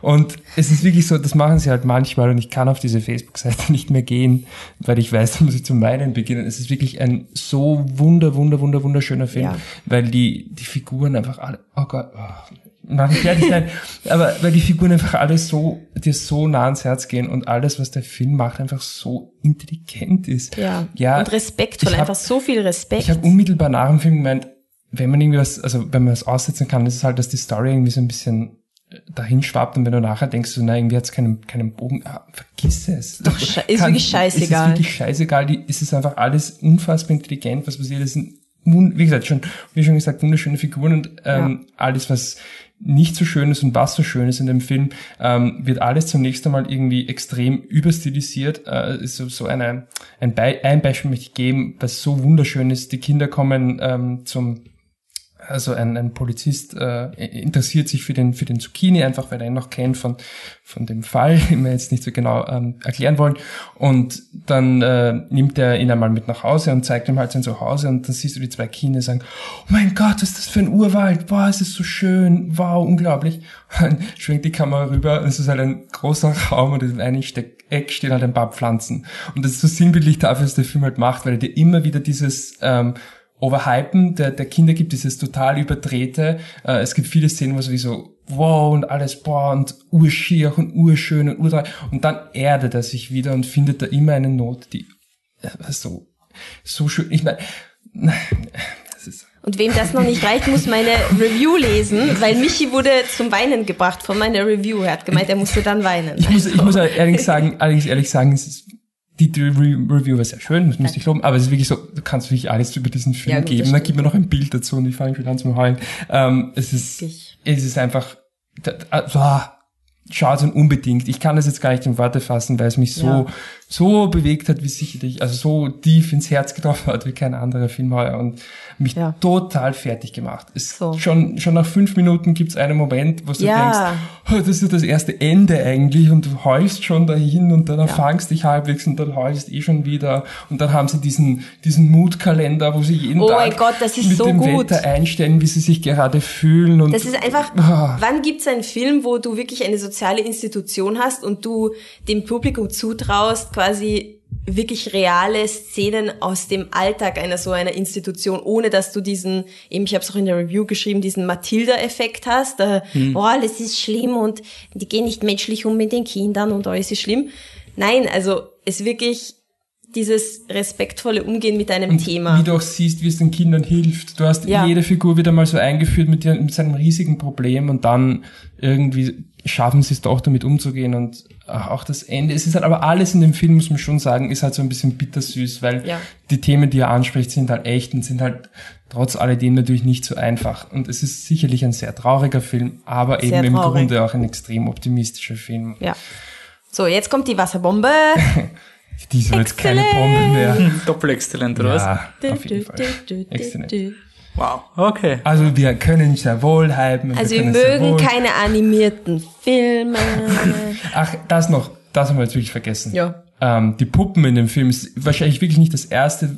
Ja, der Film hat einen sehr eigenen Look. Es ist trotzdem nicht das erste, was mir sofort entgegenspringt. Ähm, aber ähm, desto mehr ich darüber nachdenke, desto besser gefallen mir diese Puppen einfach, die mit diesen, ich meine, wie oft habe ich mich in diesem Podcast schon über Cutie-Figuren mit großen Augen aufgeregt und der Film macht wieder diese riesen Augen, aber auf eine ganz andere, viel menschlichere Art und Weise. Jeder hat seinen ganz einen eigenartigen Look, da passt auch wieder der Name Zucchini irgendwie so, Ja. irgendwie ist ein bisschen, ähm, ja, ein bisschen unmenschlich und dadurch kriegst du auch irgendwie so die, die nötige Distanz, aber nicht so viel Distanz, dass du nicht den Film durchhaltest. Ja. Ähm, ja. Passt schon, ja. Okay. Sollte man sich anschauen. So, jetzt kommt wieder der Downer. Ähm, wir kommen zu einem auch kleinen Film, der wahrscheinlich jetzt nicht so viel Aufmerksamkeit, ein bisschen mehr Aufmerksamkeit kriegen wird als mein Leben als Zucchini, aber auch nicht so viel. The Girl with All the Gifts. Einen britischen Genrefilm, den ich beim Slash nicht spoilern wollte, wo, welches Genre er hat. Mittlerweile ist es mir egal, ich will einfach nur, dass Leute den Film sehen. Es ist ein Zombie-Film, so, Cats out of the bag. Ähm, das ist von Colin McCarthy, und äh, Regie und Drehbuch Mike Carey, basierend auf dem Roman von, sage ich euch dann nachher, äh, von Mike Carey. Worum geht's? Es ist die Zombie-Apokalypse wieder mal ausgebrochen, die Zombies sind wieder mal überall und eine Menschen sind in Militärbunkern wieder mal und arbeiten, forschen an einer Heil, an einem Heilmittel wieder mal und das alles wird aus der Sicht von der Melanie erzählt. Die Melanie ist ähm, ein Mädchen, ich glaube, sie ist Anfang Teenager, oder? Also sie wird Also so elf 10, oder 11, was, so, ja. genau. Und am Anfang habe ich mir gedacht, das dann, weil ich nicht gewusst habe, ob es ein Zombie-Film ist oder nicht. Also ich habe mir gedacht, das sind psychokinetische Kinder, so wie Ja, sie ja, behandelt ja, werden. genau. Also sie sind da in einzelnen Zellen und wenn sie dann zum Unterricht buxiert werden, dann wird das nicht einfach mit, ja, okay, Tür auf und geh hin, sondern zwei Soldaten kommen rein, einer mit einem Anschlag, also Gewehr mit Anschlag, zweite Person fesselt die Melanie auf einen Rollstuhl und dann werden sie hingerollt und können sich nicht bewegen. Ähm, die einzige Person, mit der die äh, Melanie eine quasi Beziehung hat, der Michi lacht gerade, ist, ist nicht die Bryce Dallas Howard, sondern die Gemma Arterton. Aber ich kann Gesichter nicht unterscheiden, also ist es für mich die Bryce Dallas Howard. Die spielt die Helen, die ist ihre Lehrerin. Und dann gibt's natürlich die bösen Wissenschaftler, die werden gespielt, also die eine Wissenschaftlerin ist die Gang Close, die spielt die Dr. Caldwell. Und ähm, Paddy Considine, den kennt man aus The Boat That Rocked und ich glaube Thor. Ähm, Der ist kein Wissenschaftler. der spielt einen Militärtypen. Also quasi du hast alle drei Tropes. Du hast den netten Lehrer, du hast den bösen Militärtyp und du hast die kaltherzige Wissenschaftlerin.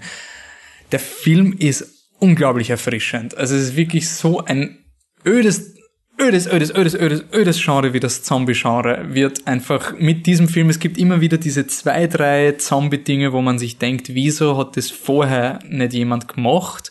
Und wahrscheinlich schauen die, sehen die Leute, die Walking Dead schauen, das im Zombie-Genre. Quasi diese Art von richtig geiler Story. Ich kann Walking Dead nicht schauen. Ich finde es unsagbar langweilig, weil es unglaublich ziellos ist. Und dieser Film hat in so wenig Zeit extrem viele Konzepte. Äh, die Zombies basieren auf Pilzsporen. Dies, es gibt Variationen davon. In der Kritik habe ich ein Video verlinkt von den Zombie-Ameisen. Das ist so ziemlich das ekelhafteste, was ich seit langem gesehen habe. Und diese Pilzinfektion macht halt quasi die Zombies zu Zombies. Und die Melanie ist auch ein Zombie, aber sie war quasi im Mutterleib als Embryo, wie die Mutter gebissen wurde. Das heißt, sie wurde ihre Zombie-DNA ist zwar drin, aber sie wurde zum Leben genährt und ist deswegen quasi intelligent und man kann mit ihr reden. Und das ist für mich das erste Mal in einer Zombie-Geschichte, wo sowas irgendwie erklärt wird und es macht Sinn. Nicht sowas wie bei Warm Bodies, wo es quasi diese Liebesgeschichte mit Zombie und Mensch ist, wo er halt nicht ganz ein Zombie ist, weil die Story halt sagt, er ist halt ein Nicht-Zombie. Oder wie in der neuen, neuen Serie von auf Netflix, die gerade läuft, ähm, Santa Clarita Diet. Mhm. Da ist Drew Barrymore ein, ein Art Zombie, aber das einzige Problem an das, an ihrem Leben sozusagen, sie ist halt, sie hat, ihr S steuert sie von Mhm. jetzt an, also sie ist halt total, ähm, wie sagt man halt, Gelüste quasi. ja, und so. aber nicht, nicht einmal das ist schlimm. Also sie fällt jetzt niemanden an. Sie liegt neben, neben ihrem Mann im Bett und sie pudert mit ihrem Mann und das ist super Sex und alles. Aber sie muss halt Menschen essen, weil sie hat aus Versehen einen Menschen gegessen. Und Es ist eine Kannibalismuskomödie, oder? Ja, nein, es ist eine Serie. Also genau, aber von Ja. der, von der, Ja, genau. Sie müssen halt Leute Okay. umbringen. Und das ist halt auch so, oh, komm, sie ist, sie ist doch kein Zombie, aber ja.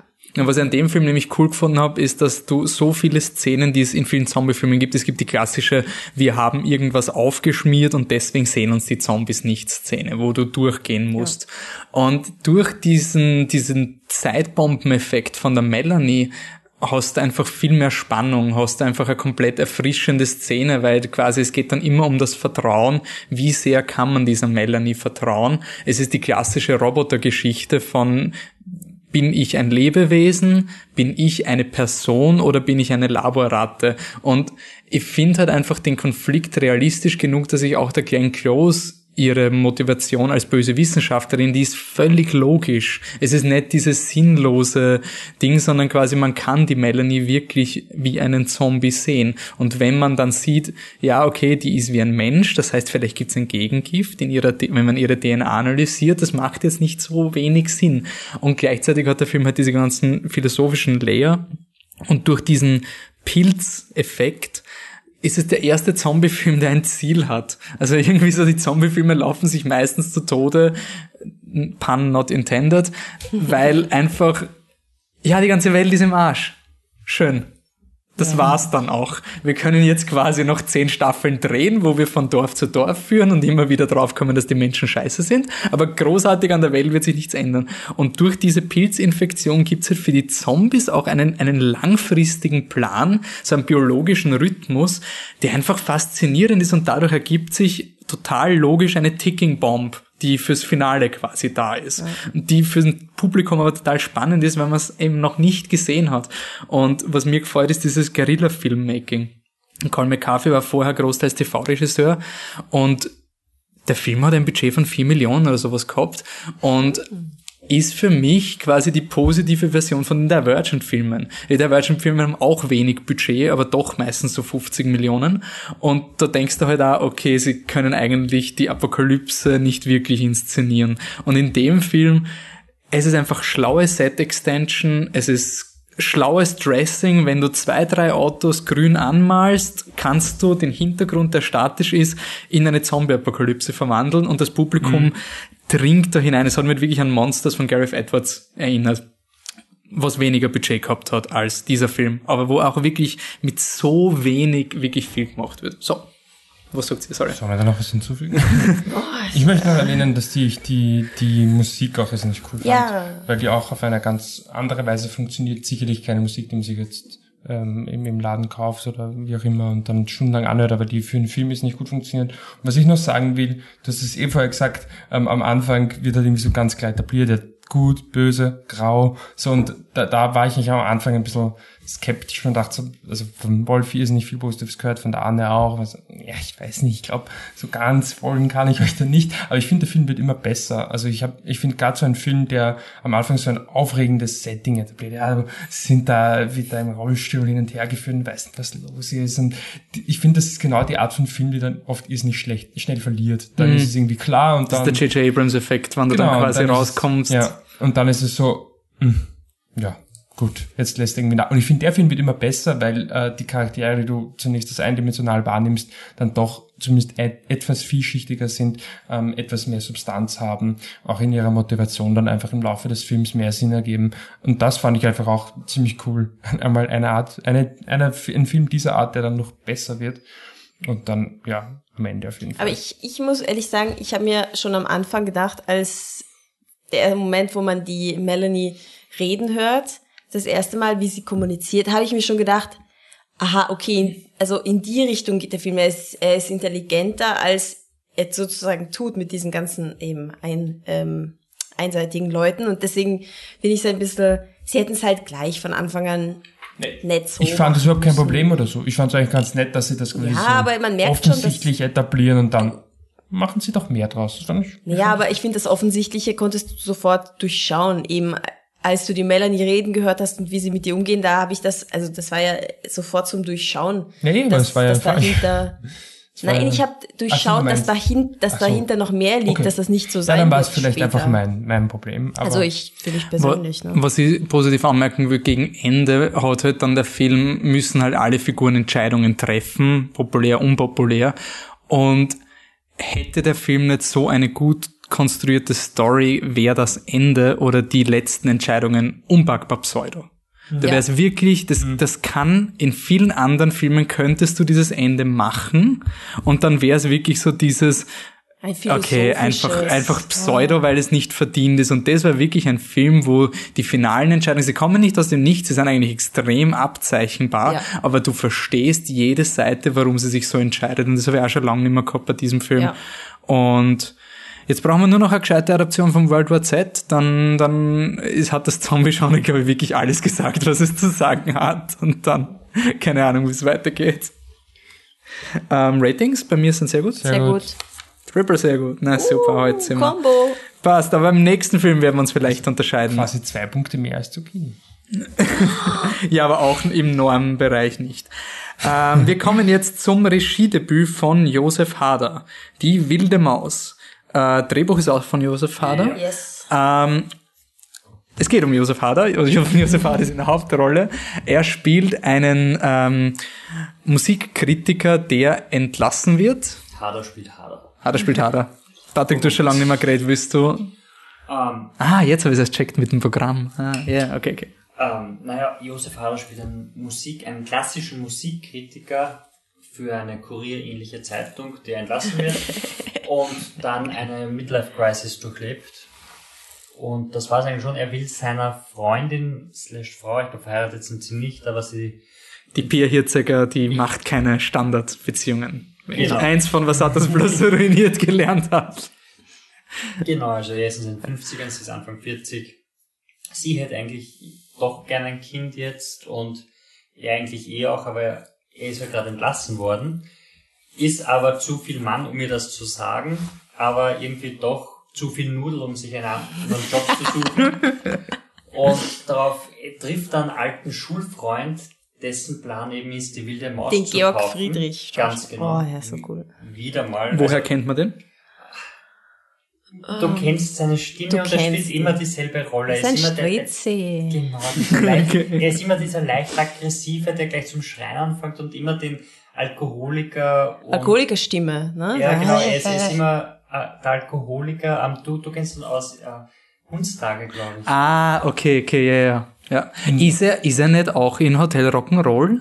Spielt er nicht damit? Wahrscheinlich, ja. Okay, wurscht. Auf jeden Fall, den Okay. trifft er. Ja, und dem hilft er dann irgendwie eben seinen Traum von der wilden Maus, einer, äh, einer Prater-Attraktion zu erfüllen, während er selber sich halt immer mehr in Lügen verstrickt und irgendwie nicht zurechtkommt und er terrorisiert seinen ehemaligen Chef, indem er immer hingeht und ihm das Auto zerkratzt. Auch eine Szene, wo ich mir gedacht hätte, also wo ich mir gedacht habe, wenn das nicht der Hader wäre, würde ich den Typen hassen. Das ist wirklich Ja. so dieser Charme vom Hader, Ja. dass du ihm folgen kannst, wie er das moralisch Schlimmste Und, und du, schau, du schaust mal zu und du weißt, das geht nach hinten los. Und ich, ich finde, das ist, das ist die, diese Paraderolle vom Hader. Er ist der Typ, der, der macht die Scheiße und die Scheiße geht einfach immer nach hinten los. Und der Chef weiß sofort, also sein ehemaliger Chef weiß sofort, dass er war. Und dann stellt er ihn zur Rede und der Hader läuft weg. Und es ist halt wirklich dieses, Er ist wirklich der Beste, ne? ja, er, er spielt halt auch meistens dieselbe Rolle, aber man kann sich nicht einmal böse nehmen, weil er macht es einfach so gut und der Hader macht halt wieder einen Hader-Film, nur dass er diesmal selber geschrieben und Regie geführt hat. Übrigens äh, tadellos, also wenn da jetzt ein anderer Name draufstehen würde von irgendeinem langjährigen österreichischen Schauspiel, äh, Regisseur, würdest du das auch sofort kaufen. Also da gibt's auch Ja, also von der Machart finde ich ihn wirklich gut. Ja. Also der ist, wirklich- er ist wirklich gut gemacht. Ich habe nur geschaut, Georg Friedrich war auch der Stritzi in der, in der Trilogie vom äh, Glaboga. Ja. Ja, und nein, die, die Stritzi Pia- for life, Die Stritziker spielt auch eine ähnliche Rolle. Sie spielt genau die gleiche Rolle wie immer. Wie die vier Irziger. Ich hab, bin mir jetzt erst drauf gekommen.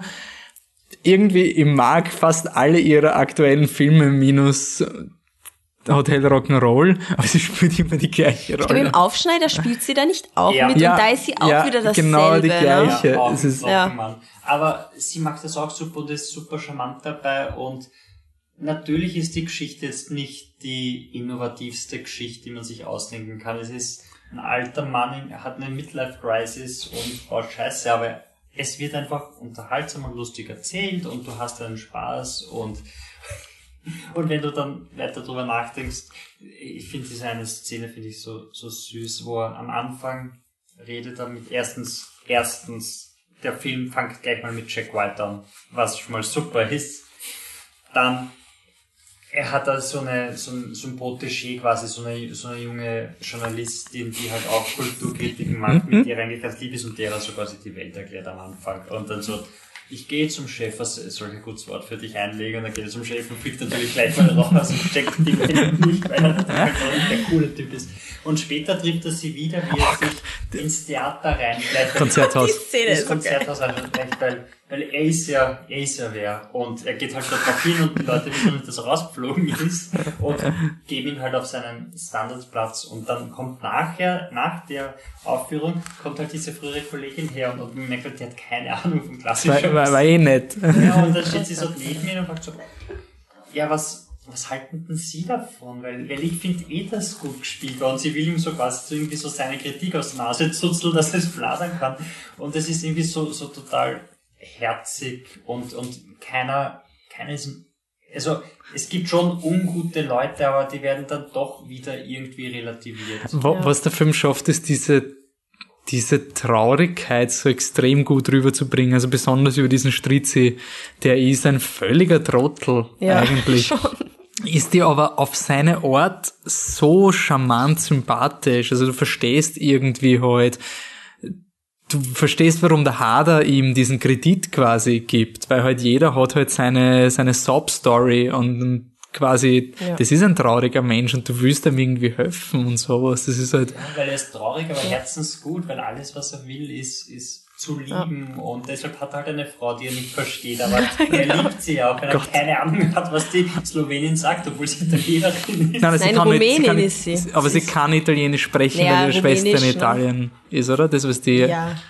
aber das Einzige, was mich halt ein bisschen stört, ist, dass der Film sich schon ein bisschen verläuft. Also er hat schon ein paar Dinge, die einfach quasi dann wirklich eher wie so ein harter Kabarett funktionieren. Also Es gibt so einen, so einen bösen Koch, sag ich mal, und es wird dann gegen Ende erklärt, Genial. warum dieser Koch böse ist. Ja. Und wenn du es herausfindest, ist es unglaublich lustig. Aber eigentlich ist es viel wertlos für die Story. Es, es ist überhaupt nicht wichtig. Es ist einfach nur, damit du quasi diese Wuchtel hast, diesen Joke aus dem Nichts. Und er hat im Endeffekt, er verharmlost diese ganzen Orgendinge dann schon auf eine Art, finde. Also diese ganzen, durch diese Haderhaftigkeit ist halt einfach, wenn ein Mensch zu weit geht und ein Auto aufstechen ist noch das Geringste, was er eigentlich macht, dann ist irgendwann dieser Punkt erreicht, wo es gruselig ist und durch den Hader seine Sympathie und durch diesen Schmäh nimmst du es nicht ernst. Und damit hat er halt ein bisschen diese Gefahr, dass halt Gewaltverbrechen lustig sind auf eine Art. Es ist nicht so. Ich weiß, dass der Film das nicht so sagen will, aber für mich hat es dann doch irgendwie ein bisschen so diesen, ich geniere mich schon ein bisschen, dass ich drüber loch. Und es ist nicht so wie im Knochenmann, wo es wenigstens weh tut. Wo du wirklich die, wo die Szene durchgestochen wird zum Beispiel, ist das ein bisschen so gore-mäßig, Ja. dass du denkst, ah, okay, das ist jetzt echt nimmer leiwand und dann hast du die Haderhaftigkeit, die dich rausrattert. Bei dem Film war es doch eigentlich, er ist ein lustiger Film. Ohne jetzt viel Substanz. Nein, das würde ich nicht sagen. Er hat schon Substanz, Er hat aber er ist Substanz. trotzdem immer bedacht darauf, lustig zu Neues, sein. Ja. Das kann man, glaube ich, unterstellen. Er macht wenig Neues, aber das, was er macht, das, das macht er gut. Ich Ja. weiß nicht, ich finde, es ist einfach die perfekte Kombination aus Kabarett und, und Film. Also er holt aus beiden, er, er bringt beide Genres gut zusammen. Also es ist jetzt nie, ich habe trotzdem nicht das Gefühl, als, als würde ich, es wäre es total unnötig, dass er das als Film gemacht hat. Er hätte das einfach auch als Kabarett wirklich auf einer Bühne irgendwie machen oder erzählen können. Finde ich überhaupt nicht. Also filmisch, es passt. Man, Man muss halt sagen, es, ein und so. es gibt Twists in diesem Film oder quasi Ja. Figuren, die sich gegenseitig ergänzen, was total natürlich im Ja. Film ist, was Kabarett nicht machen könnt. Na, könntest schon, aber es ist quasi wirklich eine nette Offenbarung dann so, wie alle Figuren hast- zueinander stehen. Ja. Figuren und du hast auch, auch Geschichten, die abseits von ihm passieren. Also die Pia Hirziger hat ihre eigenen Probleme, Hm. Ja. vor allem mit ihm. Ja, ähm, Ja, große Anne, was haltest du von ihm ratingmäßig? Sehr gut. Also, ich Patrick? finde es super. Ja, ich würde ihm. Ja, es war, es war, wie ich ihn gesehen habe, war es dann ein bisschen, bisschen abgelutscht, weil es halt so sehr harder ist, weil es nichts Neues war, dass ich gesagt habe, empfehlenswert, aber im, jetzt, im Moment wäre ich dann doch auch eher so auf der sehr gut Schiene, also irgendwo da dazwischen. Leider haben wir dafür nichts. Aber, Ja, brauchen wir auch nicht. Wir haben Oh, genug nein, Ratings. ja. aber ich sage das sehr gut, weil einen österreichischen Film Kino unterstützen ist auf jeden Fall lobenswert. Ich glaube, es gibt keine Boni gibt für keine österreichische Boni. Filme. Einen guten österreichischen Film. Ist ja gut, Österreich. Genau, das so muss man sagen. Nicht, nicht weil es ein österreichischer Film genau. ist. Man muss, sonst könnte man auch die Hölle schauen. Ja. Und das wollen wir ja nicht. Bei mir ist noch ein empfehlenswert. Ähm, passt, dann war's das. Ähm, für euch. Für uns geht's weiter mit dem nächsten Podcast, wenn wir das gleich aufnehmen. Der nächste Podcast ist nämlich kurz vor der Oscarverleihung. Da gibt's dann noch den Rundown über die größten Überraschungen, die engsten Rennen, das Gewinnspiel, was von uns gemacht wird, die Oscar-Nacht im Gartenbaukino. Hype, Hype, Hype. Wenn irgendjemand von euch Rings gesehen hat, dann sagt es mal, weil ich, würde den schon der Vollständigkeit halber schauen, aber erst wenn er einen Euro kostet. Ähm, sonst, Patrick. Ja, das Spiel mache ich heute zweimal. Wie könnt ihr uns erreichen? Wo könnt ihr uns beschimpfen und uns sagen, dass unsere Ratings total scheiße und unnötig sind oder viel zu wenig davon gibt? Wir sind jetzt. es gibt viele Meinungen, Michi, da draußen. Die sollen wir alle in einem Rating Facebook.com slash flipthetruck in einem durch. Wir sind auch auf Instagram at flipthetruck. Wir sind auf Twitter at flip unterstrich der unterstrich truck. Sind wir noch irgendwo? Wir sind auf iTunes, iTunes. irgendwo. Wir bräuchten mal so ein Rating. Es wäre echt, wäre schon an der Zeit. Es sind schon drei Staffeln Flip the Truck gehen Ja. jetzt dem Ende entgegen. Ja. Bitte irgendjemand von euch muss doch ein fucking iPhone verwenden und auf iTunes hören. Das kann's doch nicht sein. Ich will nicht sagen, dass der Michi eins hat und uns auch nicht geratet, aber Ja, aber das wäre ja. Ja. Das ist ja. ja. Das ist ja. das ist- dich? Wir sind organic, gell? Also unsere Likes sind organic. Man findet mich auch. Also auf Twitter als hipstersauder. Genau, übrigens folgt ihm, folgt ihm schnell. Geht sich nicht mehr Oh, aus. geht's nicht mehr aus, gell? Also wenn der Podcast online geht, ist glaube ich das Limit schon vorbei von Michi Was seiner 26 Bibel. Wann geht der online? Nicht am 26. Ah, stimmt. 26. Februar. Die geht Oscar-Nacht sich quasi. Oh der geht ja. vor. Wenn der Michi bis dahin 100 100 Followers auf, Twitter. Dann gibt's Aber, ja. dann gibt's Facebook einen Live Dance. Dann gibt es ein Dance Facebook off. Dance Review zu Bibi und Tina. voll verhext. Nein, nein. Bibi und Tina. Tohu Wabohu. Total. Total. Tohuwabohu total. So. Das sind Titel. Auf jeden Fall, Leute. Und wenn ihr nicht folgen wollt, dann schickt uns ein bisschen Geld, dann kaufen wir ihm die Leute. Nein, hey, wir, Hey, Organic, Organic Podcasting. Wir machen ja, das. das Podcast ist organic. Michi kauft man die Follower. Okay, also Twitter dürfen wir kaufen, aber Podcast ist Organic. Okay, damit Genau. kann ich leben. Gut. Anne? Viennese Cat, Wiener Katze auf Englisch, auf Twitter. Da passiert nicht sehr viel, Leute. Also geht's lieber zu Michi, bitte. Ich will ihn tanzen sehen. Wir wollen nicht alle tanzen sehen. Wir folgen ihm leider schon, glaube ich. Ja, Also, also glaub drei, ich. drei Followers hat auf jeden Fall schon. Wie viel bei euch? 100? 100. dann ist das. Ja, okay. Äh, Dancing Robot ohne G in einem durch. und ich bin Existent Coffee. Und Gut. damit sagen wir gute Nacht. Und bis bald. Ciao. Tschüss.